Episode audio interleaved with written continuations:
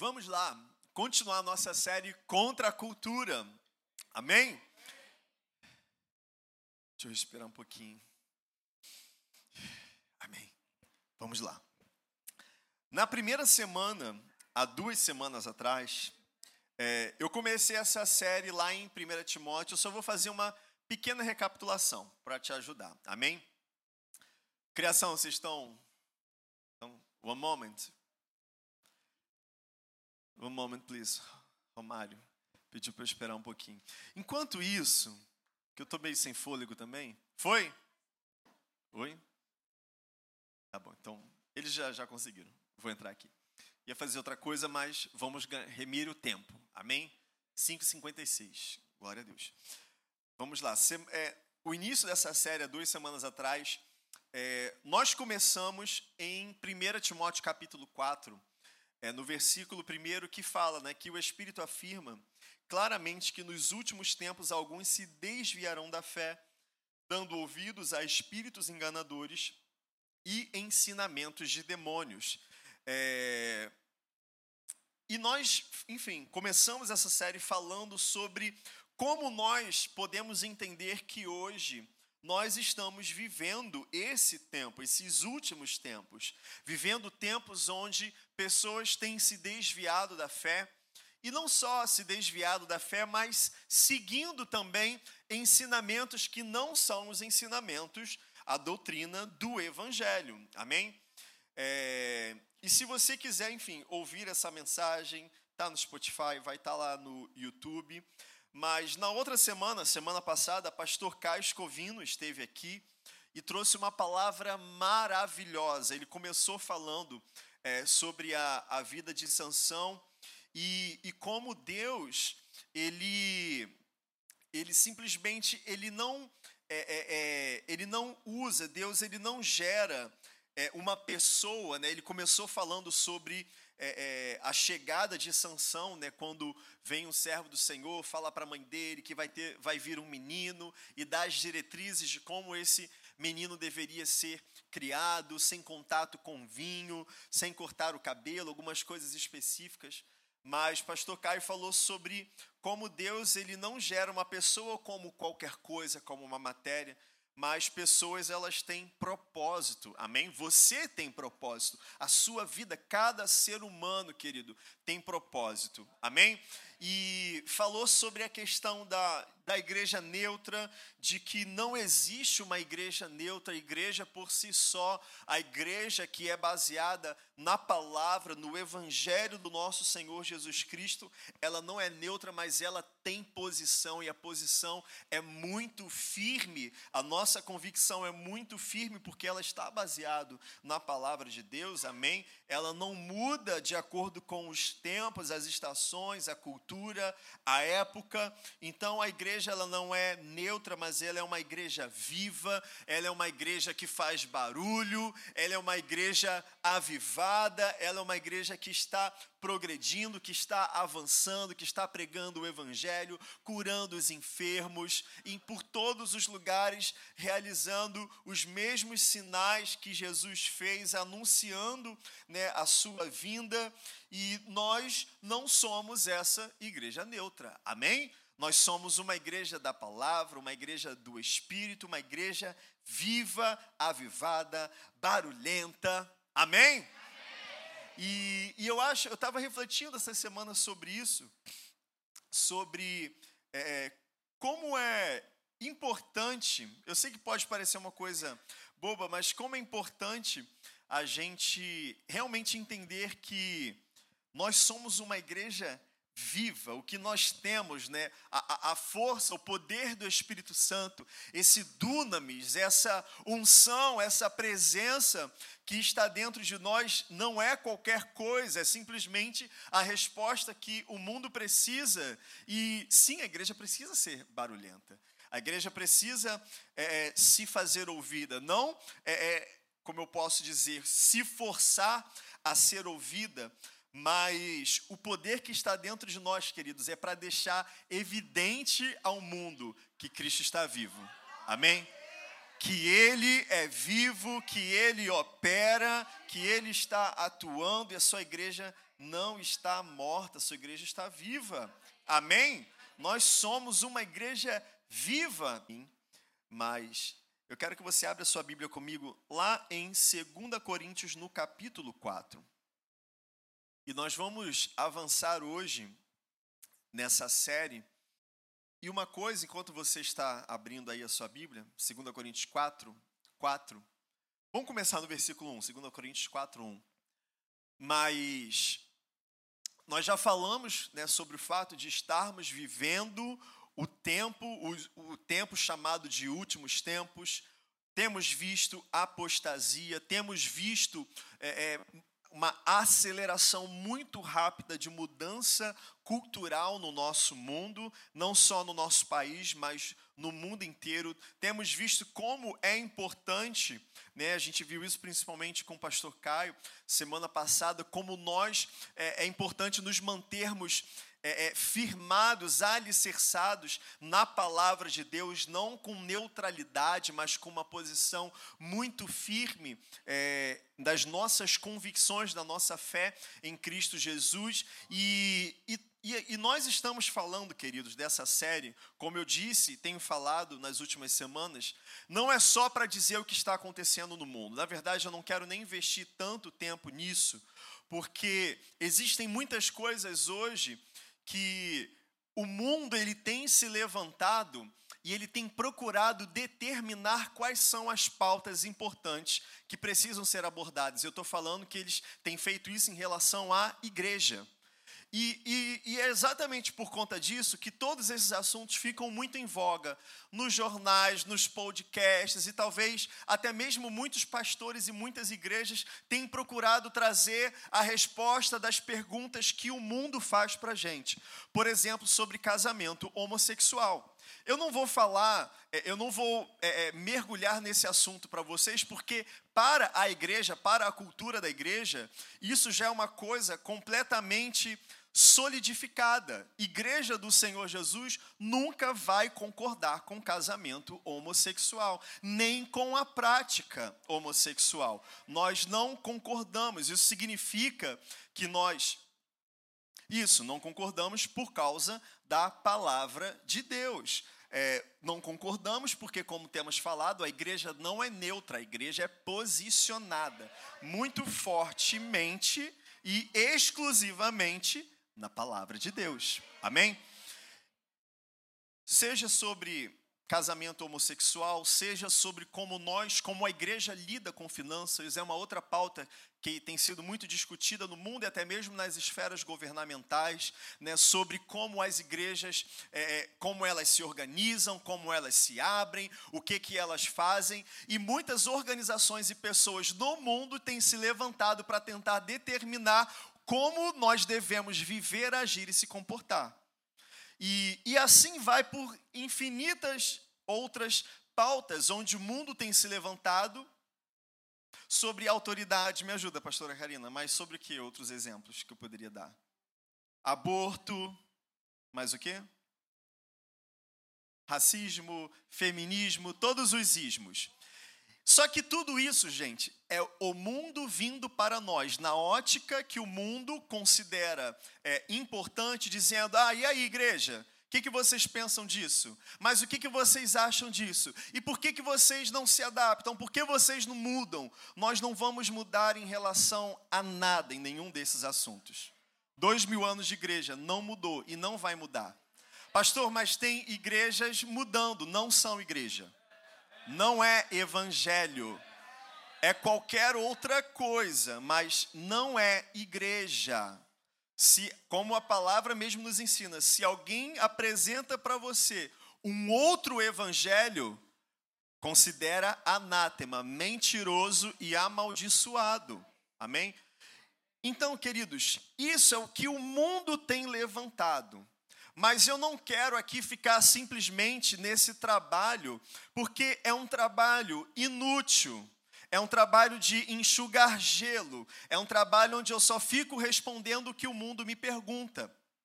Só que nós, como igreja, nós não podemos ficar respondendo o que o mundo pergunta. Porque, em primeiro lugar, o mundo não sabe fazer as perguntas certas. E a gente vai entender isso à luz da palavra. O mundo não sabe fazer as perguntas certas, eles não entendem as prioridades, eles não conseguem mensurar o que é importante, porque eles estão cegos. Como um cego pode guiar um outro cego, ou como um cego pode perguntar ao que enxerga, ou questionar aquele que está enxergando é, sobre a verdade que está sendo apresentada. Vamos para a palavra para a gente entender um pouquinho melhor isso. Amém? 2 Coríntios 4, versículo 1. Portanto, visto que Deus, em Sua misericórdia, nos deu a tarefa de ministrar nesse novo sistema, nunca desistimos. Rejeitamos todos os atos vergonhosos e métodos dissimulados. A minha versão, talvez, deixa eu ver, está um pouco diferente. Está igual ao do telão, porque vocês estão usando o NVT, se eu não me engano. Não é? Eu estou usando o NVT também, por, enfim, porque tem algumas coisas aqui que são mais interessantes. Que NVT é mais fidedigna ao grego em alguns pontos. Por isso que eu estou usando NVT, mas acompanha aí na sua NVI, na sua Almeida Revista e atualizada. Enfim, mas se você quiser, pode acompanhar no telão comigo. Amém? Deixa eu continuar. Rejeitamos todos os atos vergonhosos e métodos dissimulados. Não procuramos enganar ninguém, nem distorcemos a palavra de Deus. Em vez disso, dizemos a verdade diante de Deus, e todos que são honestos sabem disso. Se as boas novas que anunciamos estão encobertas atrás de um véu, é apenas para aqueles que estão perecendo. Versículo 4. O Deus com D minúsculo, que não é o nosso Deus, o Deus com D minúsculo deste mundo cegou a mente dos que não creem, para que não consigam ver a luz das boas novas, não entendendo esta mensagem a respeito da glória de Cristo, que é a imagem de Deus. Versículo 5: Não andamos por aí falando de nós mesmos, mas proclamamos que Jesus Cristo é o Senhor e que nós mesmos somos servos de vocês por causa de Jesus. Então, qual é a postura que a igreja deve adotar, pastor, diante dessa cultura vigente no mundo, que tem se levantado e levantado tantas perguntas, tantos questionamentos em relação à igreja? A primeira coisa, querido, como lemos aqui no versículo 5, nós somos servos de vocês por causa de Cristo Jesus. E isso é muito importante entender, porque quando eu falo que o mundo não sabe fazer as perguntas certas, que o mundo não consegue determinar a escala de prioridades, eu não estou falando é, de uma posição dizendo que nós somos superiores e eles são inferiores. Vocês fiquem quietos e nos ouçam. Não é isso. Eu estou falando numa posição onde nós, né, aqueles que é, é, pregam de Cristo, que falam daquele que foi crucificado e ressurreto no terceiro dia, aqueles que seguem aquele que veio para servir a todos, amém? Jesus veio para servir a humanidade inteira e como que ele serviu a humanidade inteira, morrendo numa cruz, se sacrificando, derramando o seu sangue. Essa é a resposta dos céus para a necessidade da humanidade inteira. Amém? Então, nós, como discípulos de Cristo, assim como eles, nós também estamos a serviço da humanidade. Nós estamos a serviço de toda a humanidade.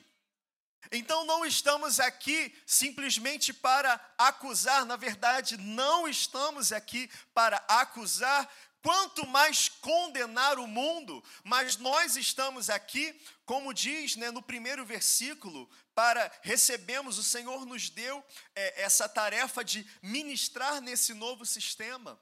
A palavra ministrar significa trabalhar. Aqueles que estão em Cristo, eles estão trabalhando em favor dos que não estão em Cristo. E o nosso trabalho nesse novo sistema, o sistema da nova aliança, o sistema é, é, do ministério da reconciliação que Cristo nos deu, esse trabalho não é apontar o mundo, não é condenar o mundo, não é julgar o mundo, mas é pregar a verdade ao mundo. Enquanto o mundo tem se levantado com pautas que eles consideram importantes, nós, à luz do Evangelho, pelo poder do Espírito Santo, discernindo as coisas espirituais, entendemos: opa, espera, querido. Antes de falar em casamento gay, nós precisamos falar de outra coisa. Antes de falar de aborto, precisamos falar de outra coisa. Antes de falar sobre o que vocês acham sobre nós darmos dízimo ou não na igreja, existe outra coisa que precisa ser falada.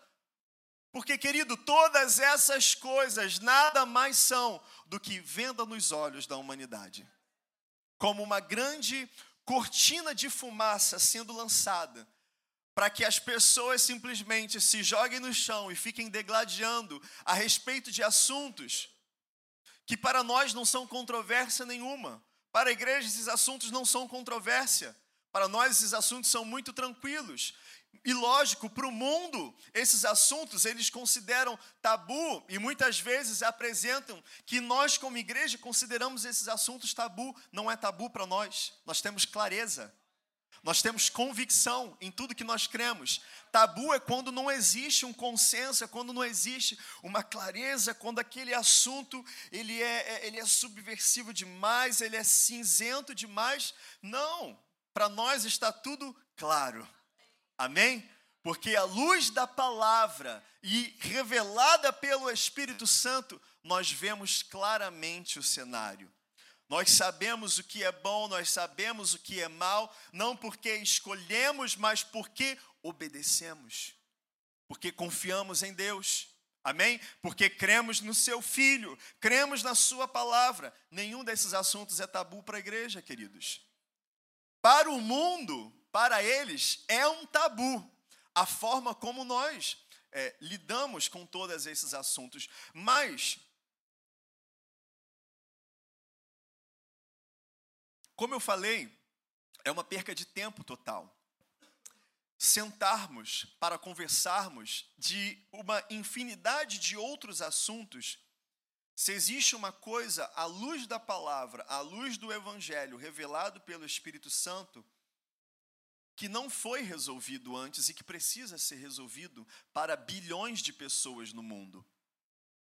Eu quero que você abra sua Bíblia comigo lá em 1 Coríntios.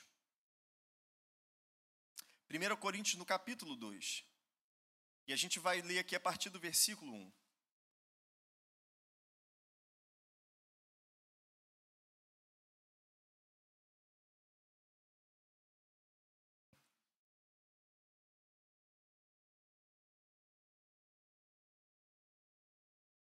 Amém? Achou? Vamos lá, a palavra a gente vai começar aqui do versículo 1, do capítulo 2. Irmãos, na primeira vez que estive com vocês, não usei palavras eloquentes, nem sabedoria humana para, para lhes apresentar o plano secreto de Deus. Pois decidi que, enquanto estivesse com vocês, me esqueceria de tudo, exceto de Jesus Cristo, aquele que foi crucificado Fui até vocês em fraqueza, atemorizado e trêmulo. Minha mensagem e minha pregação foram muito simples. Em vez de usar argumentos persuasivos e astutos, me firmei no poder do Espírito. Me firmei no poder do Espírito Santo. Versículo 5: Agi desse modo para que vocês não se apoiassem em sabedoria humana, mas no poder de Deus. No entanto, quando estamos entre pessoas maduras, falamos com palavras de sabedoria, mas não com um tipo de sabedoria desta era ou de seus governantes, que logo caem no esquecimento. Pelo contrário, a sabedoria que nos referimos é o mistério de Deus seu plano antes secreto e oculto, embora ele o tenha elaborado para nossa glória antes do começo do mundo. Os governantes dessa era, por sua vez, não a entenderam, pois se houvessem entendido, não teriam crucificado o Senhor da glória. E eu quero parar um pouquinho aqui, porque, enfim, tem bastante coisa aqui. Eu ia ler tudo e depois voltar, mas eu já vou começar a destrinchar aqui esse versículo. Paulo está dizendo para a igreja de Corinto que a mensagem dele não consistia em sabedoria humana. Porque se ele chegasse até eles com um discurso humano, eloquente, com expressões e pensamentos e ideias conectados aos, aos pensamentos, expressões e ideias comuns da época, o pensamento mais vigente da época era o pensamento grego, a filosofia grega né, a filosofia helenista, enfim, todas aquelas escolas é, é, é de pensamento, é, é, principalmente influenciados pelos filósofos da Grécia, era o que havia de mais, é, como eu posso dizer, elevado, mais, não era essa palavra que eu queria usar, mais, enfim, né, superior, as principais universidades, os principais locais de ensino, o que era considerado mais importante era o que os gregos pensavam. Na verdade, até hoje em dia, muito do nosso pensamento, principalmente ocidental, é principalmente influenciado pela filosofia grega. Mas, como Paulo, eu não quero falar dessas coisas com você. E isso é muito importante entender. Um péssimo exemplo, por exemplo, é o de. Meu Deus, esqueci o nome agora. Lembrei. Santo Agostinho de Hipona, por exemplo, principal teólogo da Igreja Católica. Uma das principais fontes para elaboração das teologias que Santo Agostinho de Hipona desenvolveu não foram a Bíblia, mas foram os pensamentos aristotélicos. Você sabia disso? Que por consequência. Hã? Ah, todo mundo sabe que é Aristóteles, pastora Karina. Santo Agostinho de Hipona é o principal teólogo católico, mas que também é o principal influenciador dos pensamentos, por exemplo, dos primeiros reformadores, né? Calvino e, e é toda essa escola. Né? Eles citam muito é, os textos de Santo Agostinho de Hipona, que cita muito Aristóteles, que é o pensamento grego, filosofia grega, que é completamente, completamente o inverso do que a palavra crê, que é uma das principais coisas que o apóstolo Paulo combatia já no início da igreja. E o apóstolo Paulo era muito estudado e conhecedor de todos esses assuntos, mas mesmo assim ele chega para a igreja de Corinto e diz: Queridos, eu não vou conversar com vocês nos termos que vocês conhecem. Eu não vou conversar com vocês nos temas que são discutidos nas principais universidades. Eu não vou conversar com vocês naquilo que é discutido nas principais rodas. Nas como é que era o nome da das do, da ágoras? As ágoras, não, a ágora era o mercado, mas tinha os onde os pensadores iam para poder discursar os não era coliseu, era aquele negocinho cheio de escadinha, os anfiteatros, isso. Tem outro nome, mas os anfiteatros eram os locais principais onde os pensadores, os filósofos, eles iam e se sentavam naquele lugar e começavam a discursar. Você vê que era exatamente esses locais que Paulo procurava quando chegava numa cidade. Quando ele chegou em Éfeso, quando ele chegou em Corinto, nessas cidades, ele ia para esses locais, mas ele não falava de filosofia grega. Do que que Paulo começava a falar? Ele começava a falar do evangelho, não numa ótica humana, não na ótica da cultura vigente do local, mas pelo poder do Espírito Santo. E Paulo diz que ele age dessa forma para que eles não se apoiassem de forma alguma na sabedoria humana, mas no poder de Deus. E queridos, entendam uma coisa. Nós vivemos num mundo majoritariamente Hoje em dia, é, isso já está consolidado. Nós vivemos num mundo hoje majoritariamente ateu. Amém? É mentira que eu estou falando? Tudo que você aprende na escola, tudo que você aprende na escola, é, existe 1% de Deus em todas, as, em todas as matérias que você estuda? Em física, em matemática, em biologia, principalmente em biologia, em história ou geologia, sobre o início das coisas. Existe? Não, não existe. Por quê? Porque um dia se foi decidido que Deus deveria ter ser completamente retirado das escolas. E, e isso tem isso e esse processo, na verdade, ele tem, ele continua caminhando, né? Ele continua em, em progressão. O mundo em que nós vivemos é um mundo não somente ateu, mas ao mesmo tempo que ele é ateu, ele também é pagão. Ele é completamente paganizado. A Igreja Católica ela não, não trouxe mudança nenhuma nesse aspecto. Ela trouxe uma assimilação de rituais e, e, e festas e, e, conceitos pagãos e misturou com o cristianismo. Então, mesmo no nosso lado do mundo, que a gente considerar o lado ocidental cristão, ele não tem nada de cristianismo, tem muito pouco de, de cristianismo. O mundo em que nós vivemos, ele é comandado, ele é completamente guiado por ideias, por pensamentos, por modos de pensar que são completamente contrários à nossa fé. E nós vivemos nesse mundo. E fomos ensinados desde crianças a, a ficarmos ok com tudo isso.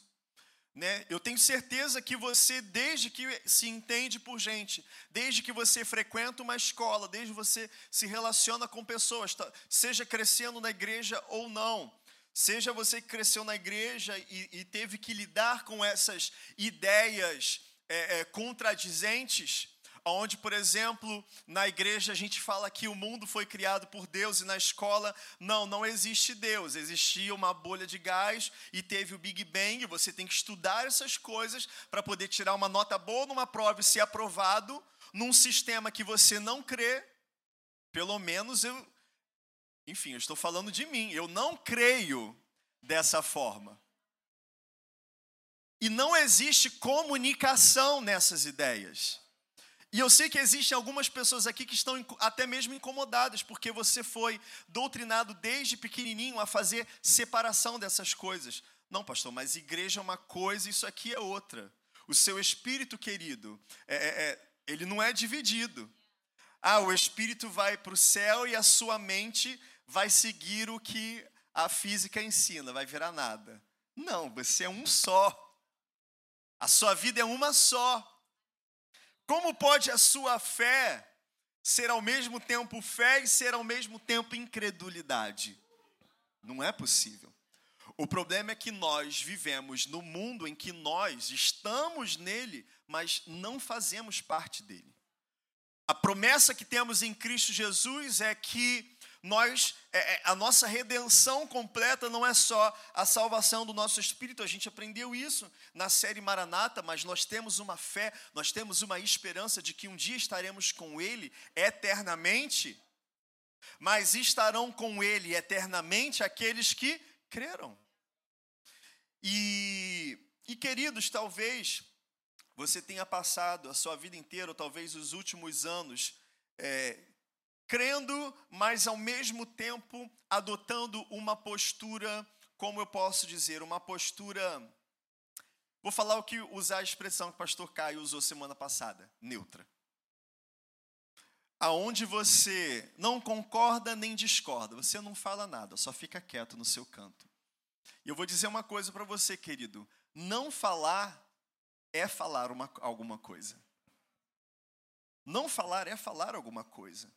Um crente que omite a palavra de Deus é um crente que não concorda com a palavra de Deus. Se existem espaços, se existem espaços do seu convívio, da sua vida, onde você tem omitido a palavra de Deus, porque ela vai ser entendida como uma ofensa, ou como uma ignorância, ou como qualquer outra coisa, o fato é que você está negando Cristo para as pessoas. Negar Cristo para as pessoas é negar a Cristo. E a palavra diz que aqueles que negam a Cristo serão negados por ele diante do Pai. Ah, pastor, eu sou crente, tal, vim para a igreja, mas sabe, né? Eu sou, eu fico na minha, eu, eu, eu não falo nada, eu não digo nada. O que, que o seu mestre ordenou você a fazer? Qual foi, qual é a principal ordem de Jesus, não é pedido, é ordem. Ide, fazei discípulos de todas as nações, batizando-os em nome do Pai, do Filho e do Espírito Santo, ensinando-os, ou seja, ensinar para eles todas essas coisas. Até, e enfim, eu estarei convosco até a consumação dos séculos. Essa é a principal ordem de Jesus. O que, que você tem feito com a principal ordem de Jesus, estando nesse mundo, não, não sendo desse mundo, fazendo parte de uma cultura que é de fora desse mundo, inserida no mundo, que tem um sistema que eu posso chamar de sistema, né, à luz da palavra, a gente vê um sistema completamente babilônico, pagão, racional, e, mas é racional e ao mesmo tempo irracional, porque ao mesmo tempo que se fala que Deus não existe, se propaga é, é, é tantas falsas religiões e tantas mentiras, mas eu sou neutro. Eu não sou, eu não quero ser polêmico. E essa, querida, é a primeira coisa que a gente vai aprender hoje aqui, nessa noite. E, gente, não tem como fugir disso. O evangelho é polêmico. O evangelho, ele vai ofender. Vai. Se você prega o evangelho, que é o evangelho, a função dele é ofender as pessoas. E ofender você também. Amém? Eu sei que está doendo em alguns, queridos, mas você precisa despertar. Desde pequenininho você foi ensinado errado. Foi ensinado errado. Essa é a verdade. Eu também não cresci na igreja, eu também aprendi errado. Meu maior medo, quando eu era criança, eram alienígenas. Eu seria um ótimo ateu, mas graças a Deus, pela graça e misericórdia do Senhor, os meus olhos foram abertos. Amém? E por isso eu quero avançar com você nessa passagem. Versículo 9 de 1 Coríntios 2. É a isso que as Escrituras se referem quando dizem: Olho nenhum viu, ouvido nenhum ouviu e mente nenhuma imaginou o que Deus preparou para aqueles que o amam mas foi a nós que Deus revelou essas coisas por seu Espírito. Pois o Espírito sonda todas as coisas, até os segredos mais profundos de Deus.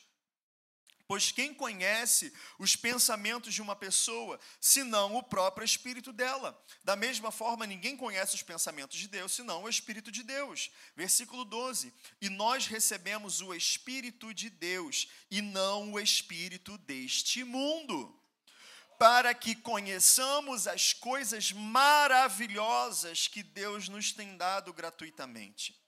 Quando lhes dizemos isso, não, empre, não empregamos palavras vindas de sabedoria humana, mas palavras que for, nos foram ensinadas pelo Espírito, explicando verdades espirituais a pessoas espirituais. Mas o homem natural, ou seja, o homem que não é espiritual, o homem que não nasceu de novo, o homem que ainda não foi salvo por Cristo Jesus, e ele chama aqui de homem natural, não aceita as verdades do Espírito de Deus. Elas lhe parecem loucura e ele não consegue entendê-las, pois apenas quem é espiritual consegue avaliar corretamente o que diz o Espírito. Quem é espiritual pode avaliar todas as coisas, mas ele próprio não pode ser avaliado por outros. Pois quem conhece os pensamentos do Senhor, quem sabe o suficiente para instruí-lo, mas nós temos a mente de Cristo. E se nós temos a mente de Cristo e pensamos como Cristo pensa, precisamos falar como Cristo fala, agir como Cristo faz, de acordo com a Sua palavra, não baseado em sabedoria humana, mas baseado no poder do Espírito Santo de Deus, não como alguém que se considera uma raça superior, mas como alguém que se considera servo de servos, humilde, um prestador de serviços da humanidade que de uma forma é, é, radical e de uma forma muito bem posicionada, convicta da sua fé, ele entende: eu preciso abrir os olhos daqueles que estão cegos, eu preciso curar aqueles que estão enfermos, eu preciso dizer a verdade àqueles que estão afogados num poço de mentira. Eu preciso levar liberdade àqueles que estão presos. Amém? Então, queridos, não se trata de sentar para negociar nos, nos, nos termos que o mundo apresenta. Como Paulo disse, ele fala um pouquinho antes, mas não com o tipo de sabedoria desta era ou de seus governantes. Governos se levantam e tentam determinar o que a igreja deve fazer ou não. Isso não é nada novo. Desde, eu não lembro quem, quem governava a Judéia na época de Jesus, não lembro o nome agora. Alguém lembra? Isso, Herodes. Obrigado. Era fácil, mas é muita informação na cabeça para lembrar ao mesmo tempo. Desde Herodes, desde Nero, até hoje, querido, como sabe o Salomão escreveu lá em Eclesiastes, não há nada novo, em cima no céu, embaixo na terra. Tudo é um ciclo, toda hora repete. O que você está vivendo hoje, alguém já viveu e, e por aí vai. Mas, como igreja do Senhor, como aqueles que são contra a cultura, com aqueles que representam um reino, o reino dos céus, que não é nada, não tem, gente, não tem nada, nada a ver com o que o mundo apresenta. Não existe comunicação. A palavra diz que as trevas ela não tem comunicação com a luz e vice-versa. Não existe nenhum paralelo, não existe nada que conecte as trevas com a luz. Não existe nada que conecte o inferno com os céus. Não existe nada que conecte o diabo com Jesus Cristo. Não existe nada que conecte a mentira com a verdade. Não existe nada que conecte o pecado com o que é santo. O mundo ele senta para conversar apresentando os seus pecados. O mundo senta para conversar tentando entender é, por que, que vocês não gostam dos nossos pecados? Por que, que vocês não concordam com os nossos pecados? Por que, que vocês não aceitam os nossos pecados? Por que, que vocês não relevam os nossos pecados? E na verdade, essa pergunta não é feita a nós, porque nós não falamos de nós mesmos, nós falamos do Senhor, nós falamos daquele que é o nosso Rei, o nosso Senhor, o nosso Salvador.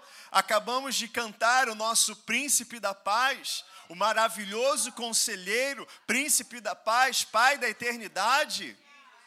Você levantou as suas mãos, você declarou isso. Nós não podemos simplesmente sentar e vem cá, querido, vamos, vamos conversar sobre o seu pecado. Infelizmente é o que muitas lideranças têm feito.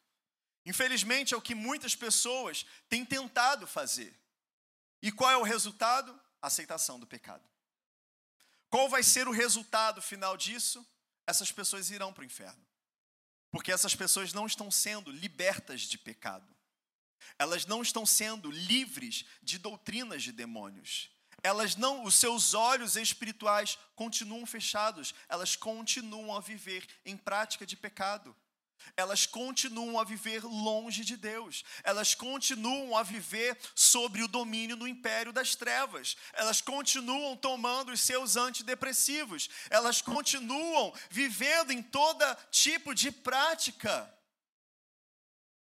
que não tem outra palavra a ser dita a não ser repugnante, porque Deus é santo e ele não muda, e ele não vai mudar. Milhares de pessoas estão sendo roubadas, enganadas, enviadas diretamente para o inferno, porque pessoas têm se levantado, passado a mão na cabeça e dizendo: está tudo bem. Não está tudo bem, é mentira. É mentira. E o que tem acontecido é que pessoas têm levantado os seus deuses, as suas próprias imagens e semelhanças, buscando apenas conforto e fugindo completamente da verdade.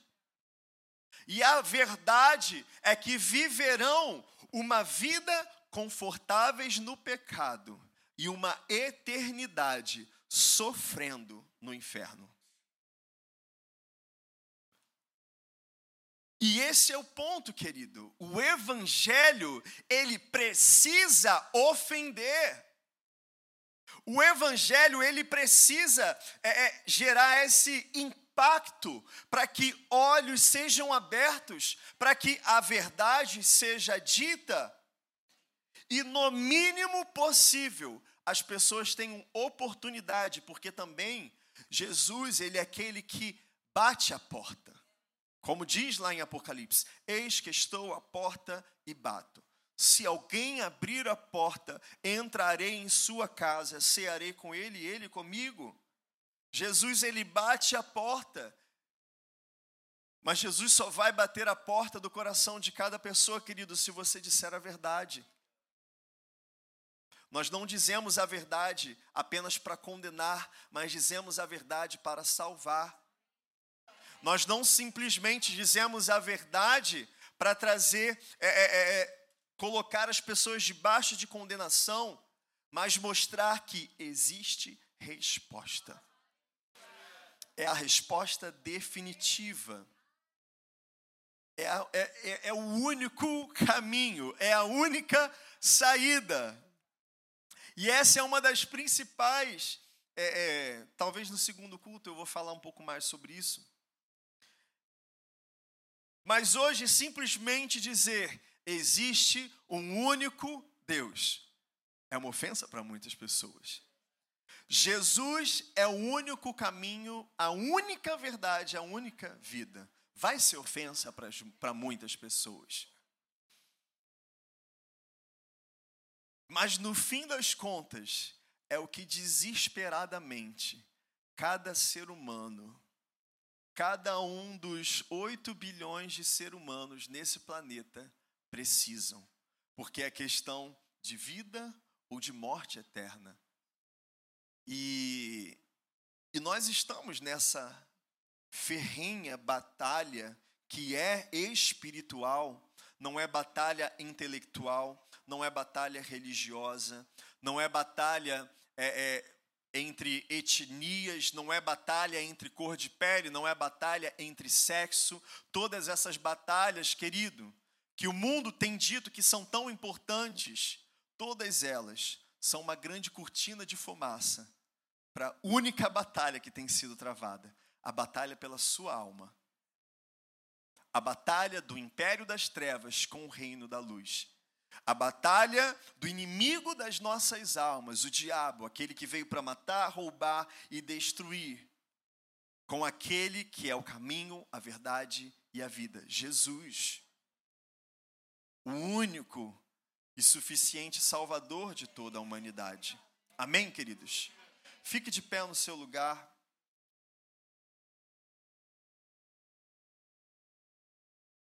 Nós vamos orar.